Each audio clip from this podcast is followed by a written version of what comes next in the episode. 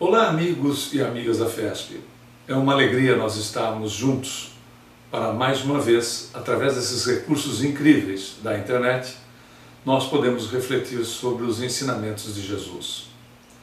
Para que nós possamos dar início, vamos elevar os nossos pensamentos, entrando em contato com os amigos espirituais, com os nossos mentores, que já estão ao nosso lado, e vamos todos juntos pensar na paz. Quando nós pensamos na paz, nós vibramos paz. Nós emitimos essas energias superiores que inicialmente nos envolvem. E dessa maneira, nos beneficiando, emitindo essas energias, nós beneficiamos também mentes que se associam a elas, no intuito de trabalharem, de melhorarem, de crescerem para o bem. Nesta ligação, com esses amigos espirituais, essas entidades superiores que nos envolvem, eles nos direcionam a Jesus. Peçamos ao Mestre amado para que Ele possa, nesses instantes, nos envolver em Sua misericórdia, nos trazendo paz, equilíbrio, sustentação, saúde e proteção. Dessa maneira, entreguemos a Ele os nossos pedidos, as nossas solicitações, para que Ele possa abençoá-las todas e nos atender na medida das nossas necessidades. Agradecemos também a oportunidade ao Criador, pedindo ao Senhor da vida que nos abençoe os propósitos e os esforços no intuito de nos melhorarmos a cada dia. Muito bem, para nós eh, foi reservado do Evangelho segundo o Espiritismo o capítulo 18, muitos os chamados e poucos os escolhidos nos seus itens de 3 a 5, a porta estreita. E, refletindo sobre esses ensinamentos, fomos buscar, inicialmente, o registro de Mateus no capítulo 8, versículos 13 eh, e 14, quando o apóstolo nos ensina, trazendo evidentemente os ensinamentos de Jesus. Recomendação de Jesus: entrai pela porta estreita porque larga é a porta e espaçoso o caminho que conduz à perdição. E muitos são os que entram por ela. E porque estreita é a porta e apertado o caminho que leva à vida, e poucos há que a encontrem. Se nós formos refletir a respeito deste trecho do Evangelho, ele nos leva a pensar sobre nossas escolhas. Por muito tempo, em nosso processo evolutivo, nós somos guiados basicamente por nossos instintos, mas aos poucos nossa inteligência emocional se desenvolve e por meio de nossas vivências aprendemos que determinadas atitudes nos trazem sofrimentos, angústias, medo ou alegria.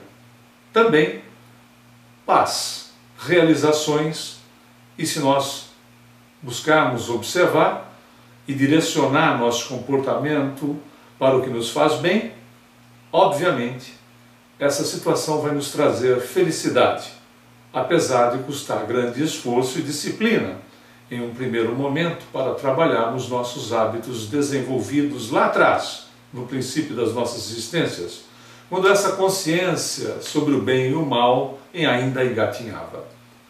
Muitos os chamados e poucos os escolhidos nos falam, nos fala sobre as oportunidades de crescimento e convites para adentrarmos ao reino de Deus, que não está fora, como sabemos, mas precisa ser construído dentro de nós, que não é um lugar específico, mas sim um estado de espírito, uma conquista íntima do ser que aprende a bem direcionar a sua vida, usando basicamente o amor como guia, no aspecto de exercitarmos todas as nossas qualidades e potencialidades. A grande jornada que nos conduz a este reino, nos apresenta estradas e portas que temos por direito escolher, mas também somos imputados a arcar com as consequências de nossas escolhas. A grande dificuldade, entretanto, é aprender a eleger qual o melhor caminho, qual porta devemos transpor para chegarmos de forma mais rápida ao nosso planejado destino, nos poupando de sofrimentos desnecessários. Não conheço ilustração melhor para refletirmos sobre a porta estreita do que a do livro Libertação, de André Luiz, psicografado por Francisco Cândido Xavier, quando é Emmanuel que vai nos brindar com um belo prefácio no qual nos conta a lenda egípcia do peixinho vermelho. Morador de um lago em meio a um jardim onde todos viviam inebriados pela preguiça e pela comida farta, nosso amigo peixinho certa vez encontrou uma passagem nos ladrilhos protegidos por estreitas grades.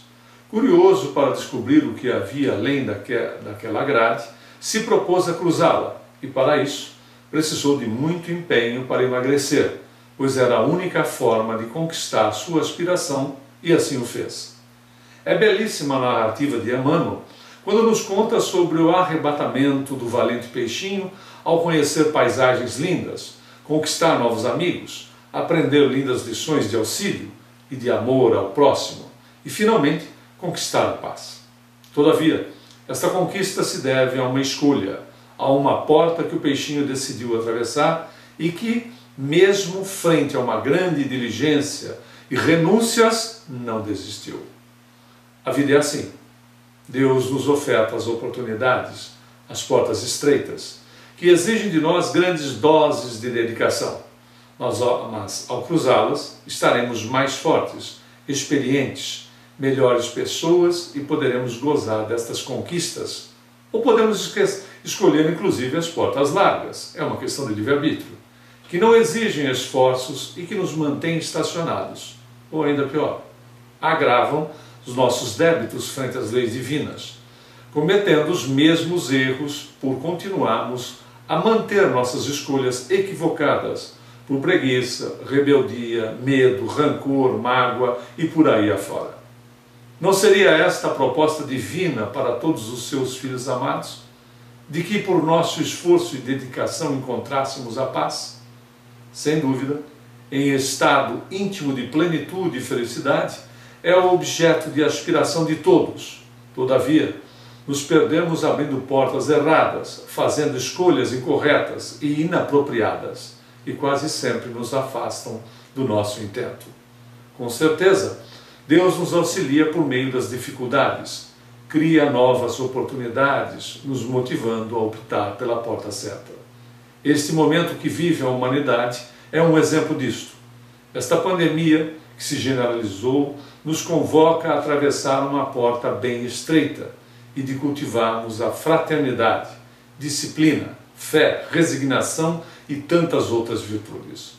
O cuidar da nossa saúde implica em cuidarmos do outro, pois dependemos uns dos outros, seja por circunstâncias econômicas, de sobrevivência ou mesmo afetivas.